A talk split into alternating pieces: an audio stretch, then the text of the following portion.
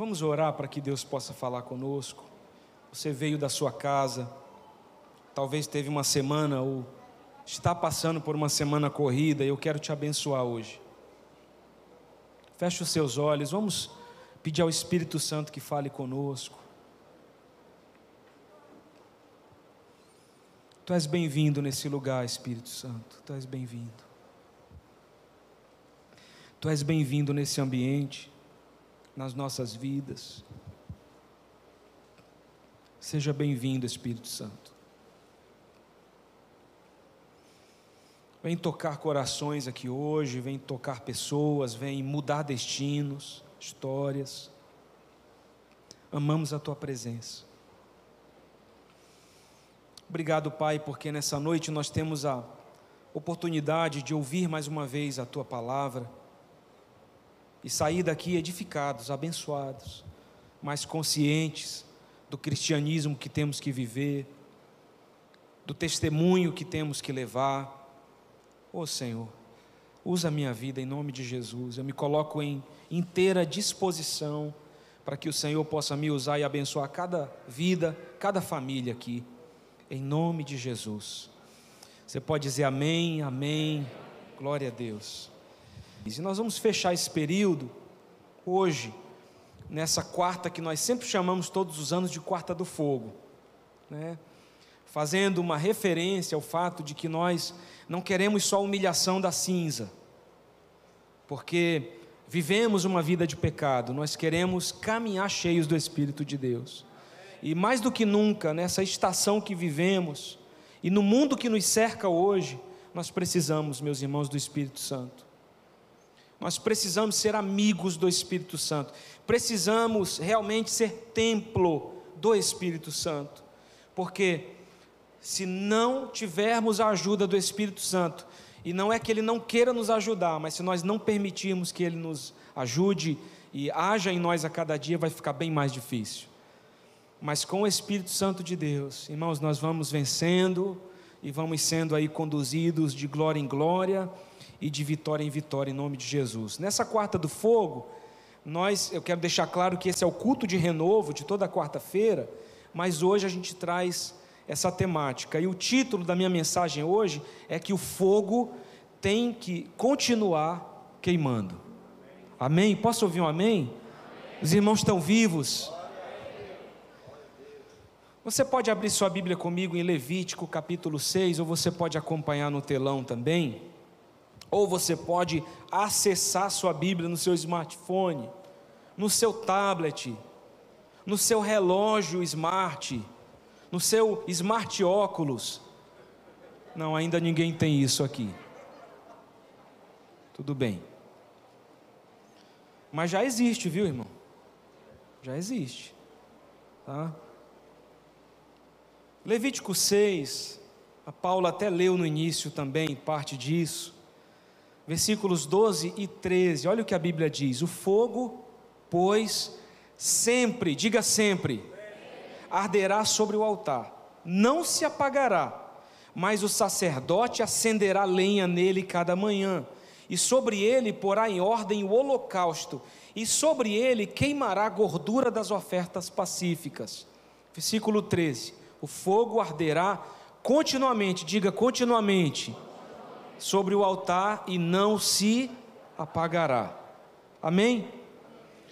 Esse texto traz para a gente um contexto de como os sacerdotes se posicionavam nos sacrifícios que davam a Deus. Tá? E nós encontramos uma palavra muito especial e bastante representativa neste texto, a palavra fogo. Todo mundo conhece fogo aqui, tá? Que você usa lá para fazer a sua comida em casa.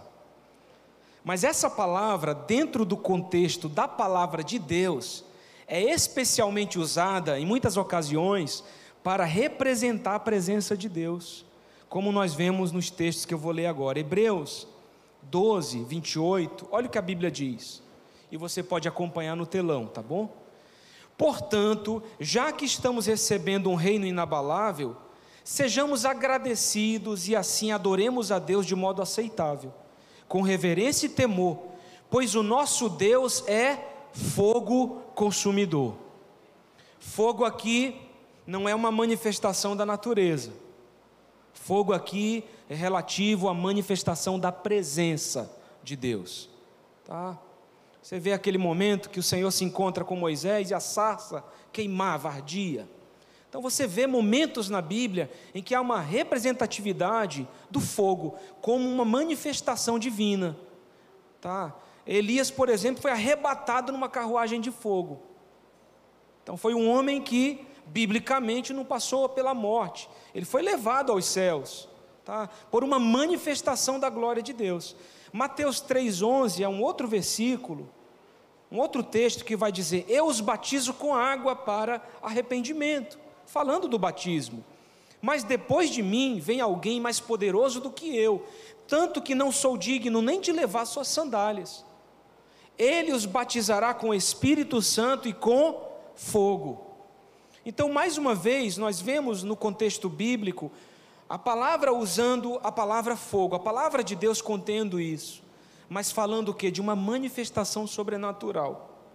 Quando nós falamos, eu estou cheio do fogo de Deus, eu, eu quero ser cheio do Espírito Santo, sabe, eu estou buscando a presença, a gente está falando desse fogo, dessa, dessa manifestação do Senhor. Ou como no texto que nós lemos antes, a palavra fogo também traz o sentido de uma postura de sacrifício e adoração. Ou seja, é a simbologia de uma vida no altar de Deus. É, é isso que eu quero que você entenda nessa noite. Repare que não estamos falando de um incêndio temporário, mas de uma chama alimentada para ser constante. Alguém aqui assa a carne do churrasco com grandes labaredas? Você sabe que você vai queimar essa carne. Ela talvez fique por fora aparentemente assada, mas por dentro ela ainda vai estar crua. E se você é um bom churrasqueiro, você vai entender que você precisa de uma chama constante, medida, numa medida certa, para que essa carne fique suculenta, assada. Eu estou falando como se eu soubesse essa carne de churrasco. Né? Não sei nada disso, mas disso aqui eu posso te falar eu, eu tenho convicção de que é assim, senão queima.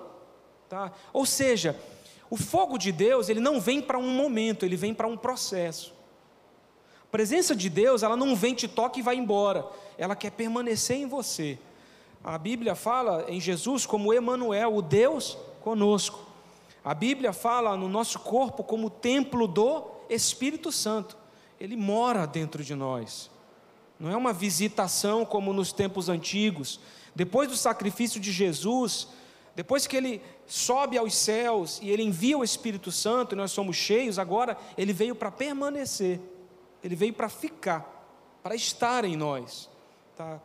Algumas pessoas costumam se rotular, eu vejo muito isso na igreja.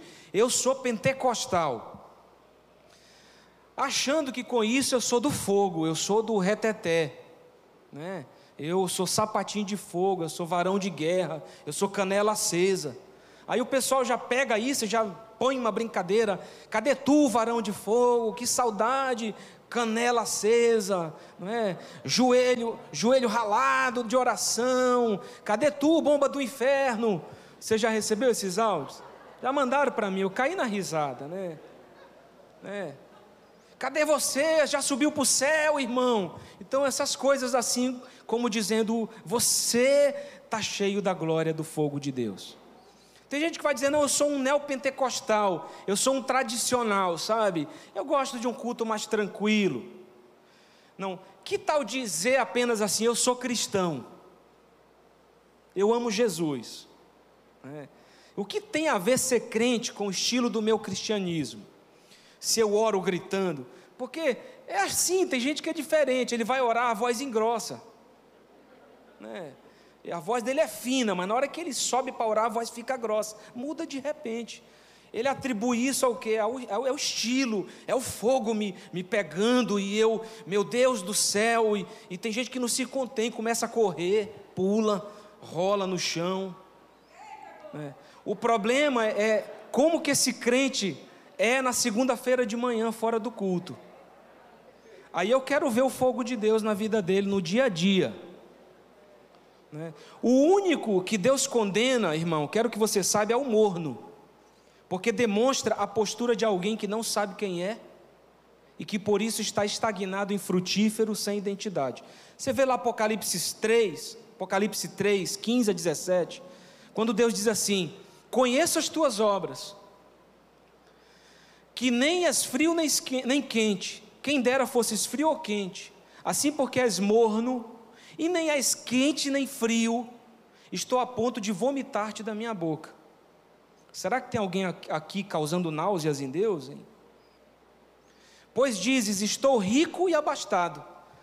É, eu acho isso engraçado, porque o Senhor está falando, você está dizendo eu sou rico e abastado, você se vê bem, e não preciso de coisa alguma, e você nem sabe, o Senhor está dizendo, que tu és infeliz, sim, miserável, pobre, cego e nu.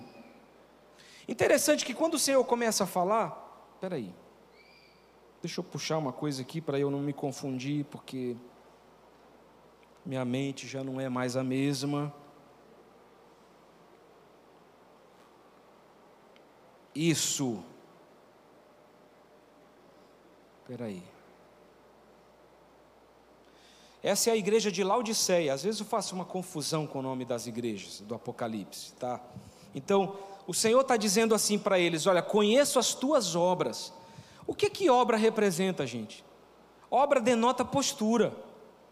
A obra que você gera demonstra seus frutos, demonstra sua caminhada. Obra é uma evidência da sua vida, é uma evidência de como você caminha. Então Jesus está dizendo para a igreja de Laodiceia: Eu conheço as tuas obras, conheço a tua postura, eu sei quem você é, você não é frio nem quente, você acha que é alguma coisa, mas eu estou a ponto de te vomitar da minha boca porque você é infeliz, miserável, pobre, cego e nu. O pior da igreja de Laodiceia não era só ser morna, era o fato de achar que era alguma coisa e não era. Tem muito crente achando que é alguma coisa, mas na verdade está tão distante de ser verdadeiramente, porque o Evangelho fala muito mais de uma conversão interior, que é, se revela no exterior, do que uma coisa de fora para dentro. Muitas vezes a gente é, caracteriza isso como as roupas que o crente veste. Né? Eu, quando assumi aqui a igreja, 14 anos atrás, é, começamos a igreja adoração, irmãos, as pessoas diziam para mim: você precisa pregar de terno, você precisa pregar de, pregar de gravata, você é muito jovem. Então isso vai impor respeito. Né? Não é errado pregar de terno, irmão, não é isso que eu estou dizendo. Mas se você atribui a unção de um pregador, a gravata e ao terno que ele usa, e não a vida que ele tem, não está errado isso, não. E se o cara tiver um terno lindo, mas tiver uma vida sem testemunho nenhum, não é pior, não? Então a gente atribui muito a forma de viver o cristianismo à aparência, tá? A roupa, ao jeito que fala. E a gente costuma brincar que nós temos o, crentez, né? Então, tem muita gente que está usando isso aí, Pai do Senhor, varão de guerra, mas no fundo do coração, não tem muita paz para transmitir.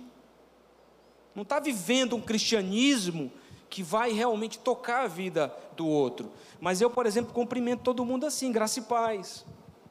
Né? O que a gente não pode é viver isso de maneira religiosa, mas de coração. Por muito tempo na minha vida cristã eu fiz uma confusão a esse respeito.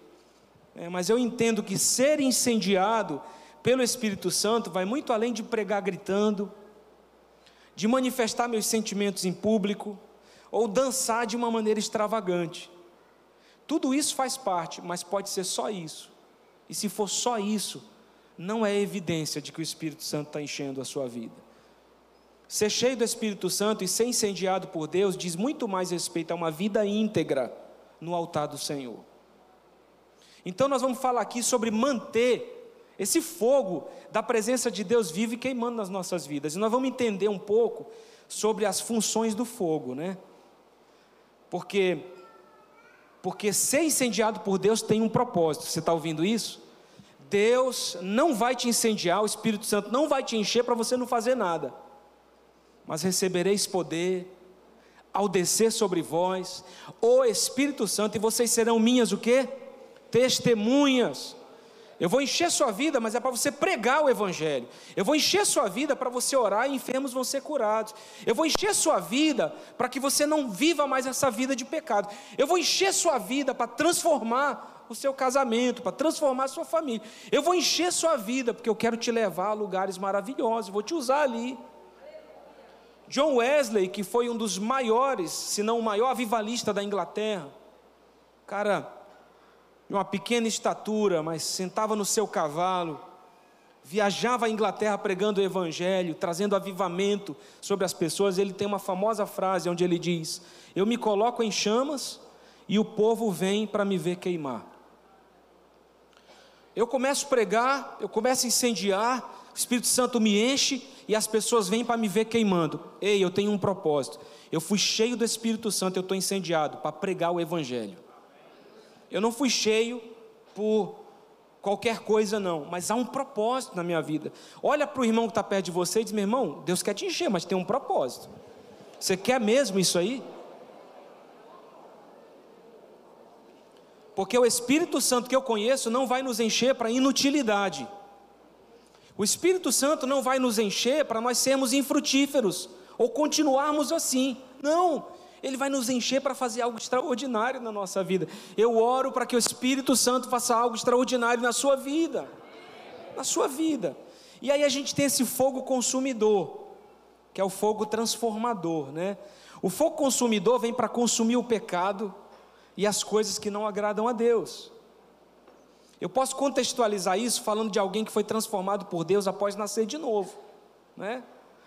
Esse fogo nos capacita e nos empodera, como o que aconteceu com os 120 no cenáculo. Pedro, cheio do Espírito Santo, ganhou mais de 3 mil pessoas para Jesus. Antes não passava de um simples pescador e alguém que até mesmo negou a Jesus por medo, por causa do seu medo.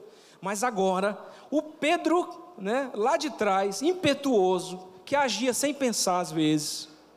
O Pedro lá de trás, né, que fez coisas que desagradavam a Deus. De certa maneira, em culto, você sabe que esse Pedro, cheio do Espírito Santo, com uma pregação, ganha milhares de vidas para Jesus.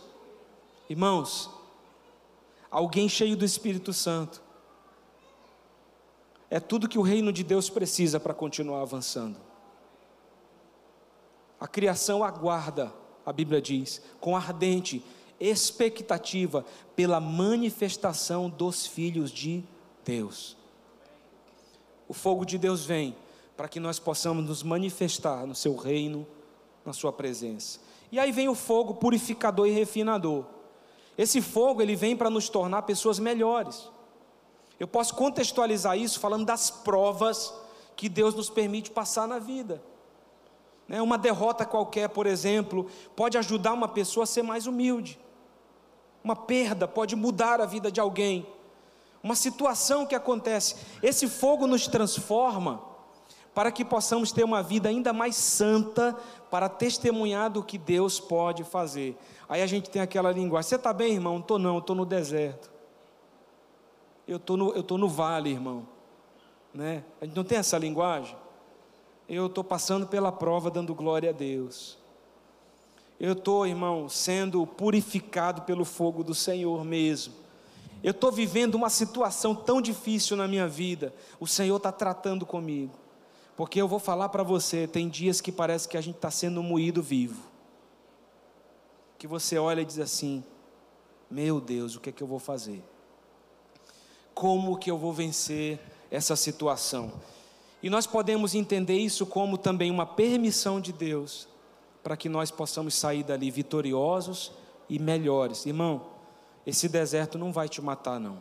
Não quero usar isso como um chavão, mas eu quero declarar isso na tua vida. Você vai subir esse monte de novo, você vai chegar ao oásis, ao rio de novo, sabe? A Bíblia diz que o choro dura uma noite, mas a alegria vem pela manhã, o sol volta a brilhar sabe? A glória de Deus está sobre as nossas vidas, o Senhor tem o controle de tudo, Ele está cuidando de tudo, aos seus Ele dá até enquanto dormem, Ele está à frente de todas as coisas. Agora, nós precisamos entender, compreender, aceitar as nossas responsabilidades dentro da vida cristã. Deus nunca será responsável por tudo, temos uma grande e especial responsabilidade na nossa vida com Deus. Tem coisas que Deus não vai fazer por você. Tem coisas que nós temos que fazer. E o fogo de Deus vem para nos ajudar a vivenciar tudo o que o Senhor planejou para nós. E não é algo de um momento, é algo para a vida inteira. Posso ouvir um amém? amém. É algo para a vida toda. Deus quer nos fazer caminhar com Ele a vida toda. E um dia nós vamos dizer, como Paulo: combati o bom combate, terminei a carreira, guardei a fé, Senhor, mas eu caminhei uma vida na tua presença. A vida cristã é uma vida de postura e uma vida de posicionamentos diante de Deus. Nós confundimos o termo ser incendiado pelo Espírito Santo com um momento de euforia, emoção, apenas, né? mas ser cheio do Espírito Santo diz respeito muito mais a uma brasa viva sobre o altar do que um fogo alto. Está ouvindo isso? Você vai pegar lá o livro de Isaías no capítulo 6, você vê a experiência dele. E algumas palavras até se referem a isso, como a visão de Isaías e o seu chamado. Tá? A Bíblia diz o seguinte: que no ano da morte do rei Uzias, Isaías diz: Eu vi o Senhor. Presta atenção nisso. Eu vi o Senhor assentado sobre um alto e sublime trono, e as abas de suas vestes enchiam o templo. Você pode imaginar isso? Quando você era criança, você não tinha uma imaginação muito boa? Não tinha quando passava lá o fantástico mundo de Bob? E você via aquilo, tudo que o Bob via. Imagina isso, irmão, a visão de Isaías. E as abas das suas vestes cobriam o templo. Serafins estavam por cima dele. Cada um tinha seis asas, com duas cobria o rosto, com duas cobria os seus pés e com duas voavam. E clamavam uns aos outros, dizendo: Santo, Santo, Santo é o Senhor dos exércitos toda a terra está cheia da sua glória. As bases do limiar se moveram à voz do que clamava, e a casa se encheu de fumaça. Então disse eu, Isaías disse, ele percebeu, porque ele testemunhou a glória de Deus. Aquilo foi tão forte que ele falou assim: peraí, ai de mim, eu estou perdido. Se antes ele poderia dizer, ai do povo, ai de quem está errado, ai de quem está assim, agora ai de mim. Senhor, estou perdido porque sou homem, aí ele olha para si mesmo e diz: de lábios impuros, e habito no meio de um povo de impuros lábios. E os meus olhos viram o rei. Como que eu vi o rei? O Senhor dos exércitos. Ele diz: então um dos serafins voou para mim, trazendo na mão uma brasa viva, que tirara do altar como uma tenaz. Com a brasa tocou na minha boca e disse: Eis que ela tocou os teus lábios, a tua iniquidade foi tirada e perdoado o teu pecado. Depois disso, ouvi a voz do Senhor que dizia: Quem enviarei? E quem há de ir por nós? Disse eu: Eis-me aqui, envia-me a mim. Você não vê Isaías dizendo: O fogo me cobriu. Quase eu pensei que eu ia morrer mesmo, porque o fogo me rodeou. Olha, uma brasa. O anjo usou uma brasa do altar, tocou a vida de Isaías isso foi suficiente, irmão, aquele toque, para que ele respondesse ao chamado do Senhor. Por que, que às vezes a gente está querendo que Deus faça coisa mirabolante para a gente dizer sim para o chamado? Eu acho engraçado, porque eu chego com os irmãos aqui na igreja, irmão, você pode me ajudar em tal área? Eu orei por isso, pastor, eu vou orar para saber se é de Deus.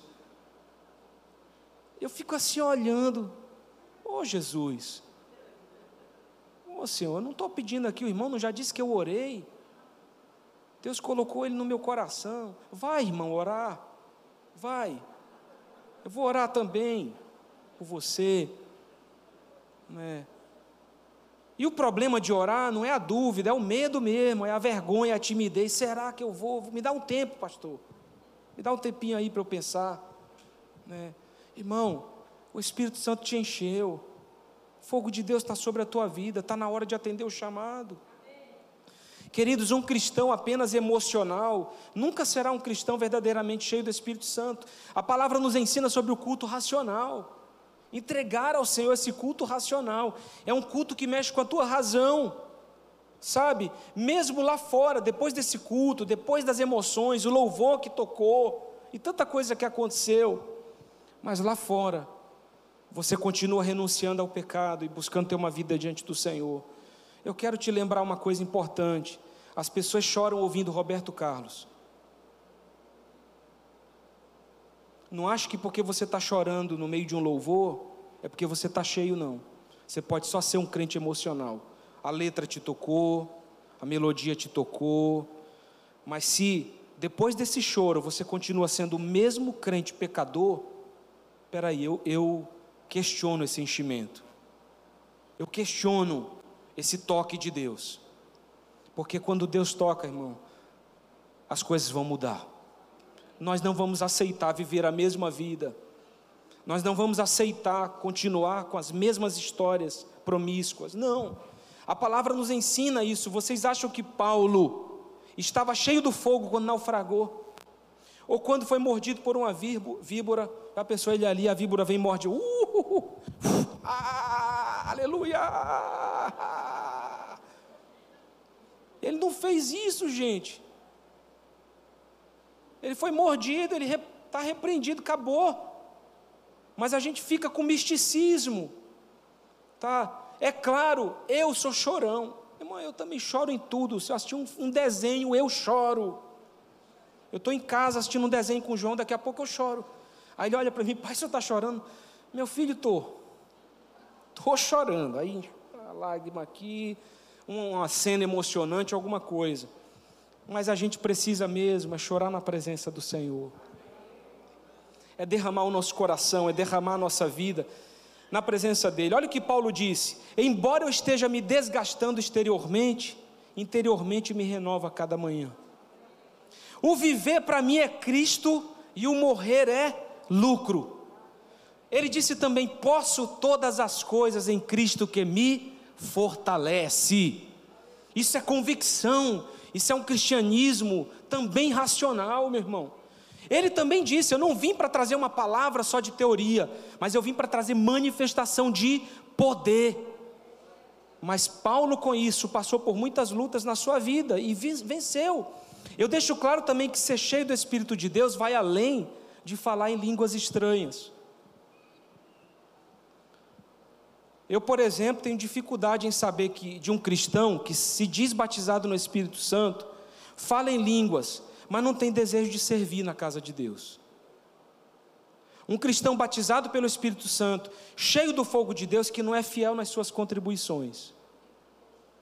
Um crente cheio do Espírito Santo que é mentiroso e adúltero. Vocês estão entendendo o que eu quero dizer? Vocês estão assustados, irmão? Está todo mundo bem? Calma. Para que o fogo arda continuamente sobre o altar, nós precisamos viver princípios, meus irmãos. Um deles, pode passar, Mônica, é o princípio de nós precisarmos tirar as cinzas. A Bíblia diz que depois despirá as suas vestes e porá outras, e levará a cinza para fora do arraial a um lugar limpo. Você sabe que a Bíblia está falando até sobre as roupas do sacerdote. O sacerdote vestirá suas roupas de linho e os calções de linho por baixo. Interessante porque Deus se preocupava até com a roupa íntima do sacerdote. Né? Em analogia, o que, é que a gente aprende com isso? Transforme suas atitudes e mude, de dentro para fora. Naquele tempo, os sacerdotes não podiam andar de qualquer jeito, fazer qualquer coisa. Eles eram escolhidos, separados para o trabalho no santuário, onde habitava a presença de Deus. Como você quer manter a chama acesa se você só entristece o Espírito Santo? Como você quer viver uma, uma conexão com o Pai se você não muda? Então, troque as atitudes que te distanciam da presença, pelas atitudes que vão atrair a presença de Deus à tua vida. Nós precisamos nos livrar dos embaraços, ou seja, dos impedimentos. E eu não estou falando de coisas, mas especialmente de uma postura de vida. Olha o que diz Hebreus 12, 1 e 2. Portanto, também nós, visto que estamos, que temos a rodear-nos tão grande nuvem de testemunhas, desembaraçando-nos de todo o peso e do pecado que tenazmente nos assedia, corramos com perseverança a carreira que nos está proposta, olhando firmemente para o Autor e Consumador da fé, Jesus, o qual, em troca da alegria que lhe estava proposta, suportou a cruz, não fazendo caso da vergonha, e está sentado à destra do trono de Deus. eu quero te convidar nessa noite a se livrar de tudo aquilo que tem sido de alguma forma um impedimento na sua vida. Nós temos que olhar firmemente para Jesus, que é o autor e consumador da nossa fé. Deixemos o pecado, deixemos a falta de perdão, deixemos o rancor e a mágoa, deixemos a inveja, deixemos a cobiça, a mentira, a idolatria. Eu não tenho, pastor, estátuas na minha casa, ídolos assim, mas às vezes você idolatra um carro, você idolatra alguém, que te impede de ter comunhão com Deus. Deixemos tudo o que nos embaraça. Eu digo a vocês que se livrar dessas coisas é um processo diário, é um exercício diário, né? Irmão, por exemplo, perdoar não é fácil não mas nós costumamos ensinar o perdão como uma decisão. Você decide, você diz eu perdoo. Nem sempre quando você decide e diz eu perdoo, aquilo parece que se concretizou no teu coração. Eu já tive essa experiência com pessoas que me feriram. E eu em oração falei: "Deus, eu perdoo fulano". E eu encontrei com fulano num restaurante. Irmão, você já passou por isso? Encontrar com alguém que não não te traz boas lembranças, o coração trava na hora dá até taquicardia, irmão. Né? Você começa a suar, e você começa, ele fez aquilo comigo, você começa a lembrar. Quando eu encontrava com fulano, eu dizia, Senhor, eu perdoo ele, em nome de Jesus. Eu perdoo, em nome de Jesus. Terceira vez que eu encontrei com ele, você acha que meu coração não sentiu nada? Apertou de novo. Eu perdoo, Senhor. Eu libero ele da minha vida, em nome de Jesus. Irmão, umas sete vezes depois, foi que eu olhei, encontrei com ele e pensei: Deus, estou bem. Não estou mais sentindo a, aquela raiva, aquela, sabe, aquele sentimento. Eu estou bem, Senhor. Eu, conseguia, eu consigo até desejar o bem dele, antes eu queria que ele morresse. Mas agora eu estou até desejando que ele seja abençoado. Irmão, olha, olha como isso é maravilhoso. O Espírito Santo em nós, Jesus em nós, né? E nós temos que atrair e clamar pelo fogo de Deus nas nossas vidas. Elias no Monte Carmelo foi atendido por Deus porque tinha uma vida no altar de Deus. Você conhece a história, né? Ele ora lá naquela luta com os profetas de Baal, o fogo e queima o altar. É, mas ele era alguém que tinha uma vida com o Senhor. Você quer ver o fogo de Deus se mover na sua vida? Então você precisa se colocar no altar de Deus. Cancele o velho permaneça no novo. Né? Você retirará as cinzas do holocausto que o fogo consumiu no altar e as colocará ao lado do altar. Um dos maiores problemas que muitos enfrentam hoje é a vida dupla. Eu faço o que agrada a Deus, mas eu também faço o que desagrada. O que me distancia de Deus. Eu venho para o culto, mas eu tenho uma vida promíscua lá fora. Eu estou adorando aqui nas canções, mas eu vejo pornografia de madrugada. A ordem é retirar as cinzas que foram consumidas, para que não se misture com a lenha nova que será colocada. Não dá para buscar as coisas de Deus e buscar as coisas do mundo. Mateus 9,17 vai nos dizer que não se coloca vinho novo em odres velhos. Então, define as coisas velhas, define as suas antigas atitudes. Você pode dizer um amém? Olha para alguém do seu lado e diz assim: irmão, você é nova criatura, transformada. Está rindo, Jacó? Por quê? Mas é mesmo, vocês têm alguma brincadeira, vocês. Olha, se nasceu de novo e aceitou Jesus como Senhor e Salvador, as coisas velhas se passaram, eis que tudo se fez novo. Enterre seu passado para que ele não seja uma assombração para você. E aí nós precisamos colocar lenha nova. Ponto 2. Passa, por favor. Nós trazemos a lenha e nós providenciamos o holocausto, mas o sacerdote lhe acenderá lenha nele a cada manhã e sobre ele porá em ordem o holocausto. Nós temos que entender que essa não é uma responsabilidade de Deus, mas de cada um de nós. A responsabilidade de começar o fogo é de cada um de nós, com oração, amém? com busca pelo Espírito Santo, santidade, leitura da palavra, adoração, perdoando, lutando interiormente. Irmão, você sabe que eu já recebi bênçãos de Deus após ser curado de questões interiores. Por exemplo, quantas vezes perdoando alguém eu fui abençoado? É? Coisas que estavam travadas na minha vida foram destravadas. E eu consegui, sabe, ter acesso e, e, vitórias da parte do Senhor, lutando interiormente. E nós precisamos dar algo novo a Deus, ou seja, um passo a mais. E é bastante interessante pensar nesse conceito, porque nós pensamos em vir ao culto buscar o fogo. Ah, eu vou para o culto, hoje eu vou ser incendiado. Mas antes nós devemos chegar no culto trazendo a lenha. Então você vem e você acha que toda a responsabilidade da unção do culto está na vida do pastor Hudson que está ministrando louvor, ou então está sobre o pastor Heber que está pregando a palavra. E se não foi legal o louvor, você ainda critica. Não teve unção hoje. Que louvorzinho seco, viu, rapaz? Que palavra foi essa? Entendi, foi nada. Tu já veio seco lá de fora. Uma vida seca porque nós temos aí uma geração de igrejas cheias de pessoas vazias. Mas se você entra aqui já com uma vida no altar de Deus, irmão, você já começa a queimar antes de entrar. Você já está incendiado. Não precisa de nada. Eu me lembro da história de um, de um irmão que evangelizou por muito tempo um vizinho, esse vizinho nunca aceitava ir para o culto. E quando é um dia ele falou: Hoje eu vou para o culto com você. E o irmão tinha esquecido. Ele era daquela igreja batista tradicional que tem culto administrativo. Então tem um culto em que você lê uma lista. Pagamos isso, pagamos aquilo, compramos tal coisa, tem tanto em caixa. E no meio desse culto, o irmão pensou: Meu Deus, meu vizinho, que eu estou há tanto tempo evangelizando, nunca aceita vir à igreja. Quando aceita, é um culto administrativo.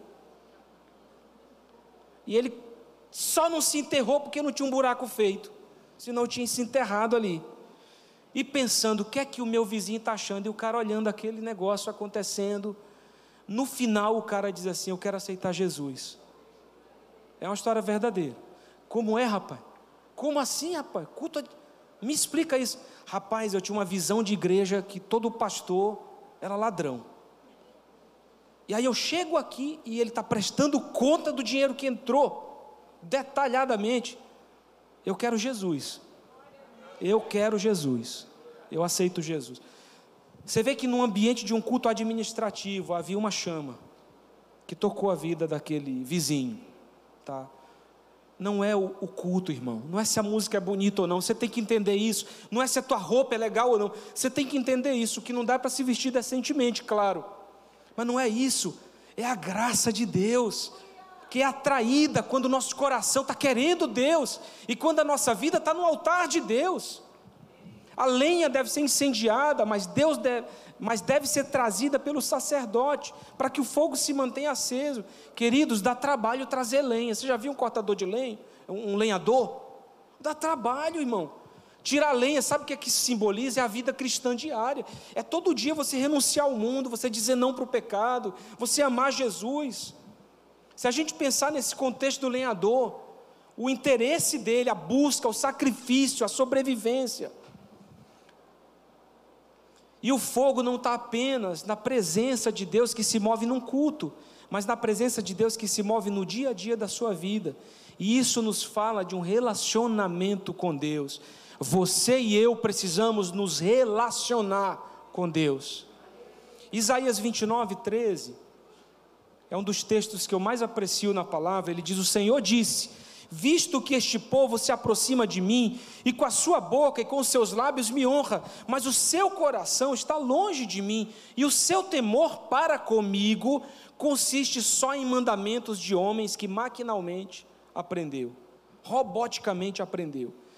Uma das minhas orações é para que o João Pedro tenha experiências pessoais com Deus que ele não caminhe com as minhas experiências ou com as experiências da mãe dele, mas que ele caminhe tendo o nosso exemplo, mas que ele tenha experiências pessoais com o Espírito Santo. O Espírito Santo, nesse fogo de Deus, quer fazer com que você tenha experiências pessoais. Você não vai caminhar na unção dos outros. O Senhor tem uma unção para derramar sobre a sua vida. O Senhor tem um fogo específico para manifestar na sua caminhada, na sua vida, meu irmão. Você vai ouvir Deus. O Senhor vai falar com você. Você vai orar, enfermos vão ser curados, demônios serão expulsos. Você será um canal da glória de Deus para outras pessoas.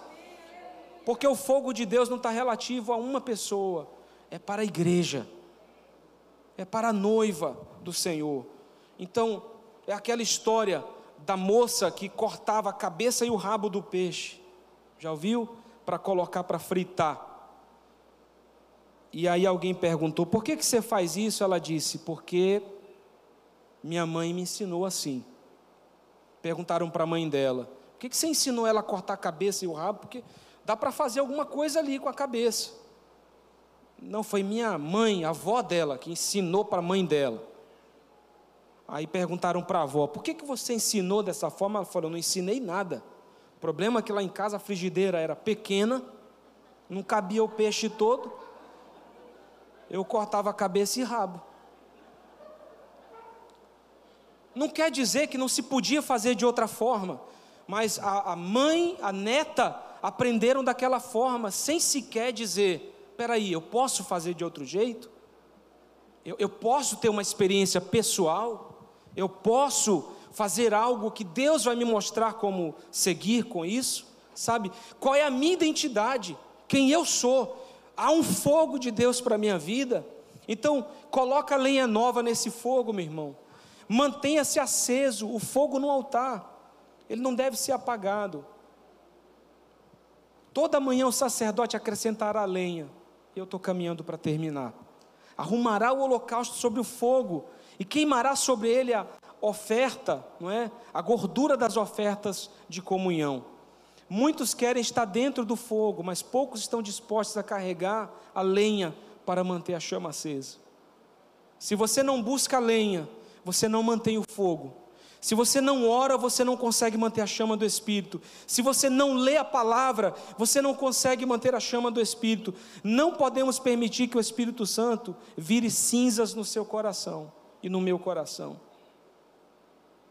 Que bom que você veio no culto hoje que bom que você participa de um grupo de crescimento, eu espero que sim.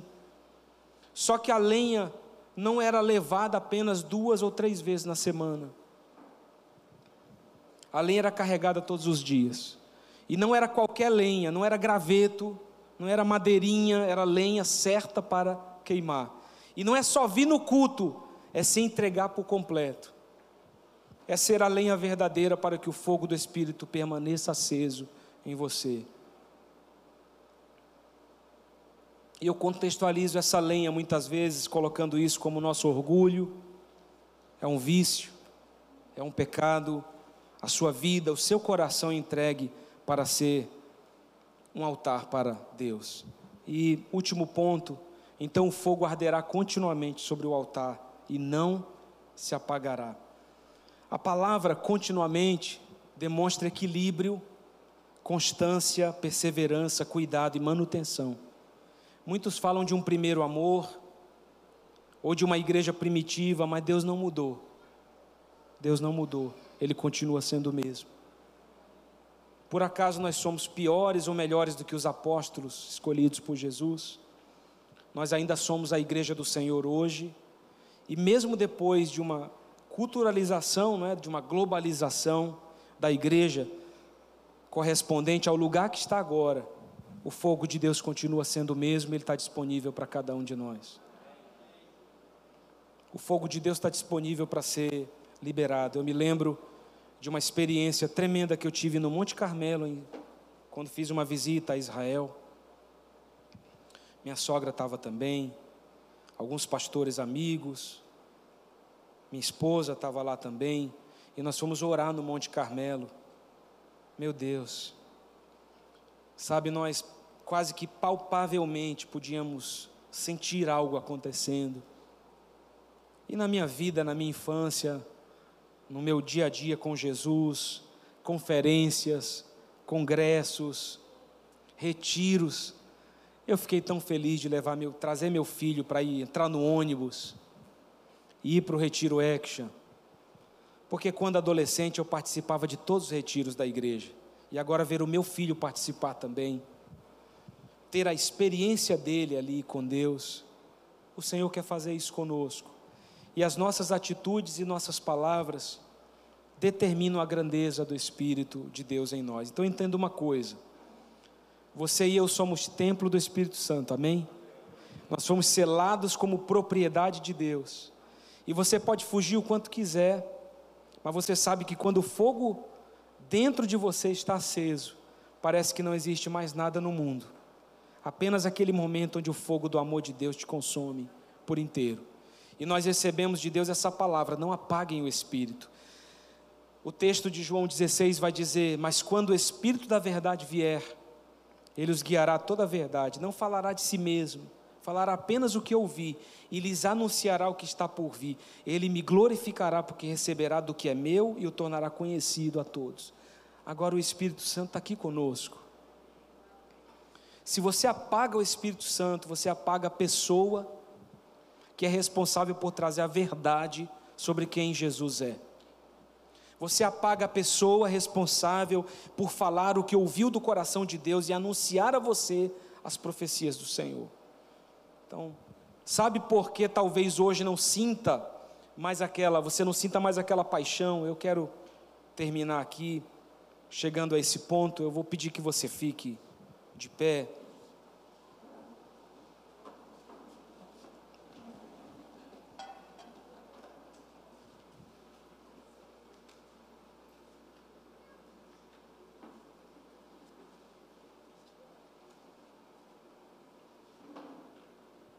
Ouça isso, por favor. Você sabe por que talvez hoje não sinta mais aquela paixão que um dia você sentiu por Jesus? Porque você apagou o Espírito Santo em você. Você silenciou a voz do céu que Jesus enviou para você. Eu fico assim grato a Deus pela vida de cada um dos irmãos que seguem servindo ao Senhor. Mas nós perdemos muitos irmãos durante essa pandemia. Eu não falo de irmãos que morreram por causa do Covid. Eu falo de pessoas que se distanciaram da igreja. Deixaram de vir aos cultos, deixaram de ir ao grupo de crescimento, deixaram a comunhão dos irmãos, mas não só isso, deixaram também a comunhão com Deus. Eu fico assustado quando eu vejo alguns irmãos que não só deixaram de vir por acomodação, mas passaram a ter uma vida promíscua, passaram a ter uma vida de pecado. Sabe por que eu penso isso, irmão? Porque eu, eu olho para mim, eu penso no meu cristianismo, porque eu sou pastor, mas eu, eu sou, sou gente. Então, eu sou crente. Não é por causa de um título ou de um chamado. É porque eu amo Jesus. Você sabe, é, é a essência de você ter uma vida transformada, como a conversa que Nicodemos tem com Jesus. É preciso nascer de novo. Porque só quem nasce novamente, de novo, da água e do Espírito, olha, é só esse aí que vai poder, sabe, viver uma vida nova. Não é uma coisa de boca, é uma coisa de coração. Ser crente, irmão, é andar com integridade, é andar com bom caráter, é andar dizendo a verdade, é andar com a palavra de autoridade. Como que está hoje a tua vida com Deus? Eu pergunto para você que está aqui, para o pessoal que está conectado pelo YouTube e nós chegamos ao ponto da liberdade para essa vida plena, né? ou seja, um cristão que caminha sempre na presença de Deus, ele vai ter uma vida abundante e plena na presença do Senhor. E não somos pessoas que devem caminhar em altos e baixos emocionais e espirituais. O Espírito de Deus quer gerar em nós um espírito inabalável. Amém? E eu vou ler um último texto para que nós possamos orar. Está em Salmo 51 de 1 a 13, olha o que a Bíblia vai dizer. O salmista diz: Compadece de mim, ó Deus, segundo a tua benignidade, e segundo a multidão das tuas misericórdias, apaga as minhas transgressões, apaga os meus pecados. Lava-me completamente da minha iniquidade, purifica-me do meu pecado, pois eu conheço as minhas transgressões e o meu pecado está sempre diante de mim. Ele continua dizendo: Pequei contra ti, contra ti somente, e fiz o que é mal perante os teus olhos, de maneira que serás tido por justo no teu falar e puro no teu julgar. Eu nasci da iniquidade, e em pecado me concebeu minha mãe. Eis que te comprases na verdade, no íntimo e no recôndito, me fazes conhecer a sabedoria. Purifica-me com ensopo e ficarei limpo, lava-me, ficarei mais alvo que a neve. Faze-me ouvir júbilo e alegria, para que exultem os ossos que, que esmagaste esconde o rosto dos meus pecados e apaga todas as minhas iniquidades. Cria em mim, ó Deus, um coração puro e renova dentro de mim um espírito inabalável. Não me repulses da tua presença, nem me retires o teu Santo Espírito. Restitui-me a alegria da tua salvação e sustenta-me com um espírito voluntário, pronto a servir. Então ensinarei aos transgressores os teus caminhos, e os pecadores se converterão a ti.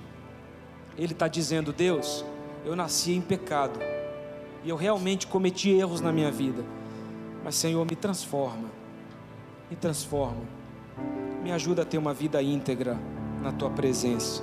Eu quero caminhar assim incendiado por ti. Eu quero orar com você. E nessa quarta do fogo, eu espero ter trazido para você o que, para mim, realmente simboliza, ou demonstra, ou traz evidência de alguém cheio do Espírito Santo. Falar em línguas faz parte, meu irmão, é uma evidência.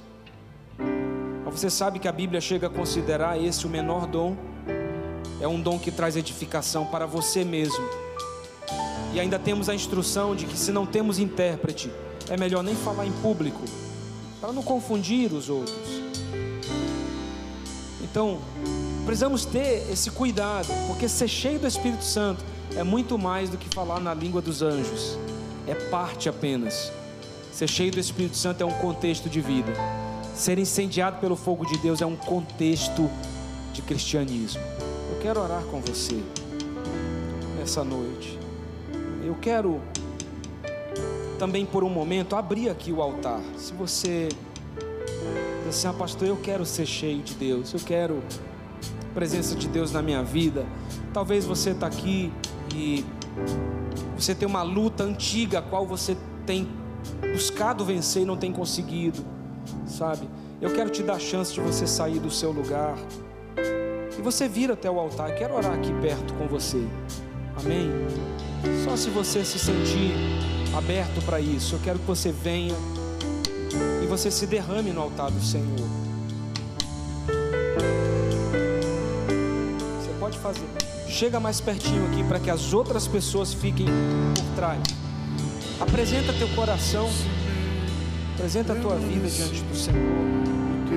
Coloca teu coração diante de Deus.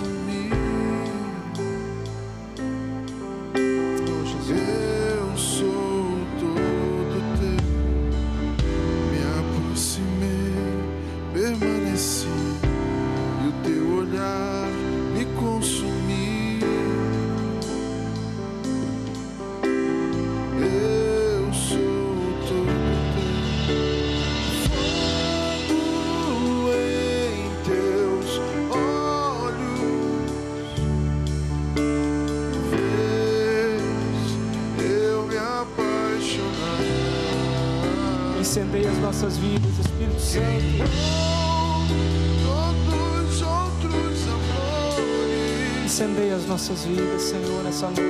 Quem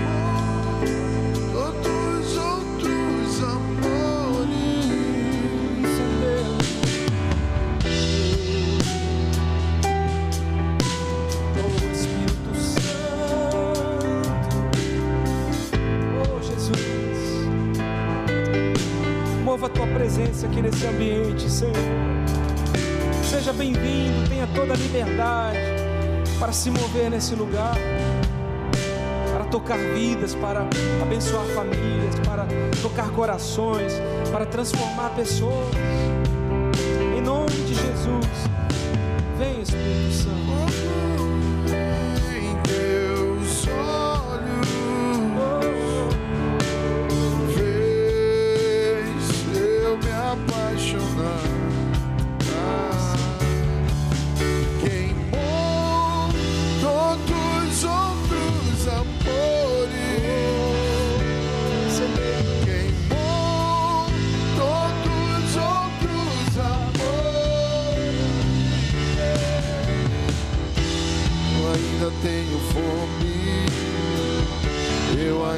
Tenho lenha, pode vir queimar, pode vir queimar. Eu ainda tenho fome, eu ainda tenho lenha, pode vir queimar, pode vir. Eu ainda tenho fome. Temos fome da tua presença, Senhor. Eu ainda tenho lenha. Temos lenha para pôr sobre o altar. Pode vir queimar. Pode vir queimar. Eu ainda tenho fome. Eu ainda tenho lenha. Pode vir queimar.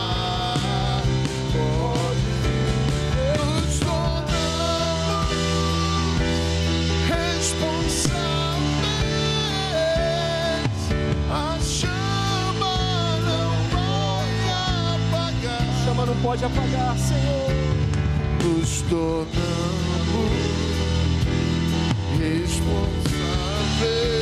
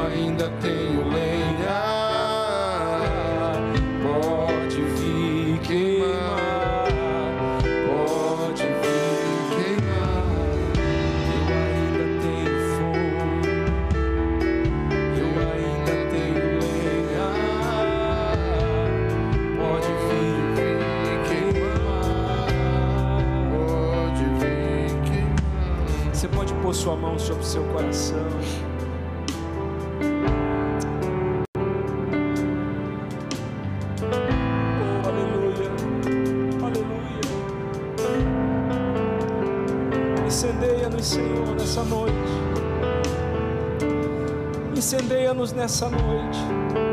Colocamos as nossas vidas em teu altar. Colocamos as nossas vidas, os nossos corações em tua presença. Como aquele sacerdote que trazia lenha. Pai, porque a chama, ela deveria continuar acesa e não poderia se apagar. Senhor, nós não queremos ter uma vida cristã apagada. Nós queremos ter uma vida cristã incendiada. Sabe, Senhor, nós queremos ter um cristianismo puro, simples, autêntico, verdadeiro. Nós queremos viver com uma chama acesa nos nossos corações. Senhor, eu oro por aqueles que têm andado na sua vida cristã de forma apagada, inútil. Senhor, em nome de Jesus eu declaro essa chama sendo reacesa no seu coração. Eu declaro esse coração, sabe, Pai, incendiado, cheio do Espírito Santo, apaixonado pela tua presença, querendo orar, querendo ler a palavra, querendo se colocar numa posição de servir no teu reino. Eu repreendo toda apatia, toda mornidão e declaro essa igreja sendo uma igreja quente, porque está cheia do Espírito Santo, porque está cheia do teu fogo, porque está cheia da tua presença porque está cheia da tua glória, porque existe vida de Deus, porque existe manifestação dessa vida. Senhor, em nome de Jesus eu oro, incendeia-nos nessa noite. Pode vir queimar, Senhor. Pode vir incendiar os nossos corações. Pode vir incendiar as nossas vidas. Pode vir incendiar o nosso cristianismo. Pode vir incendiar, Pai, a nossa vida. Incendeia-nos. Enche-nos dessa presença. Enche-nos desse fogo, Senhor. Enche-nos desse fogo, Senhor. Eu ainda tenho fome.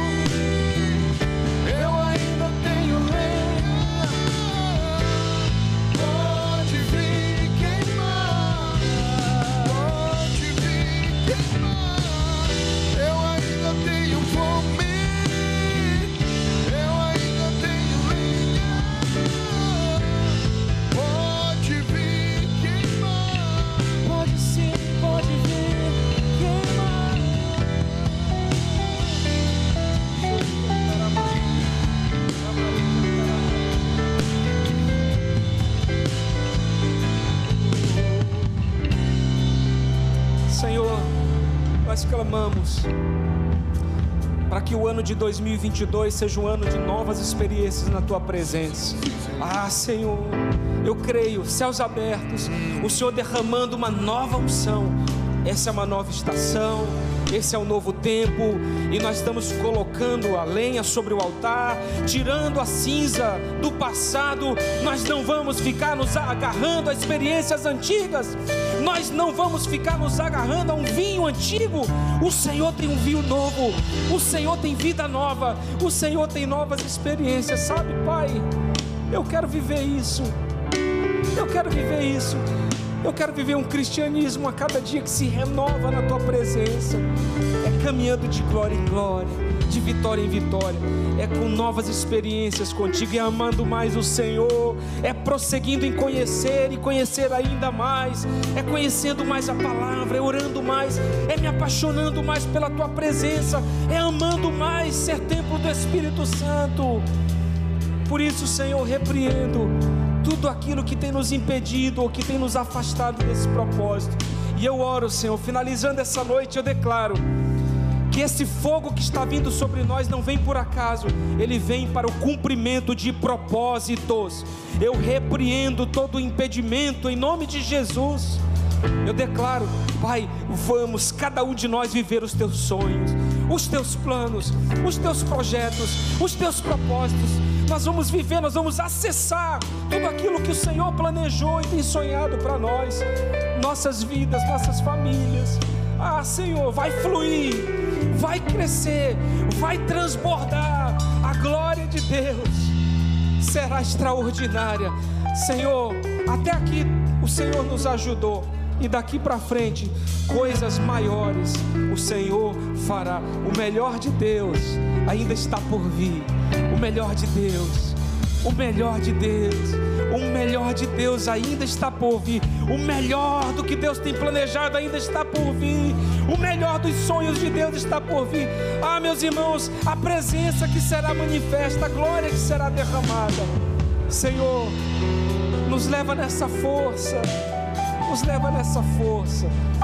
Enche a cada um da tua presença, queima o teu fogo nos nossos corações e levanta aqui os cinco ministérios, aqueles que vão servir no teu reino, pelo poder do nome de Jesus. Em nome de Jesus, você pode dizer isso em nome de Jesus.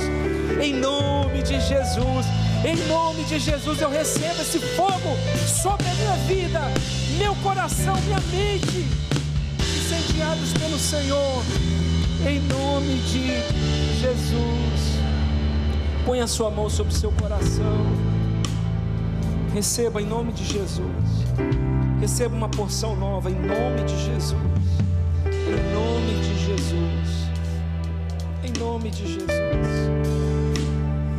em nome de Jesus. Eu oro por cada um que veio até o altar nessa noite. Senhor, derrama sobre eles a capacitação para que eles vivam, em nome de Jesus, um tempo extraordinário na tua presença. Essa é a minha oração, pelo poder do nome de Jesus, derrama sobre eles a vitória do Senhor. Nós podemos aplaudir o nosso Jesus nessa noite. Obrigado, Jesus.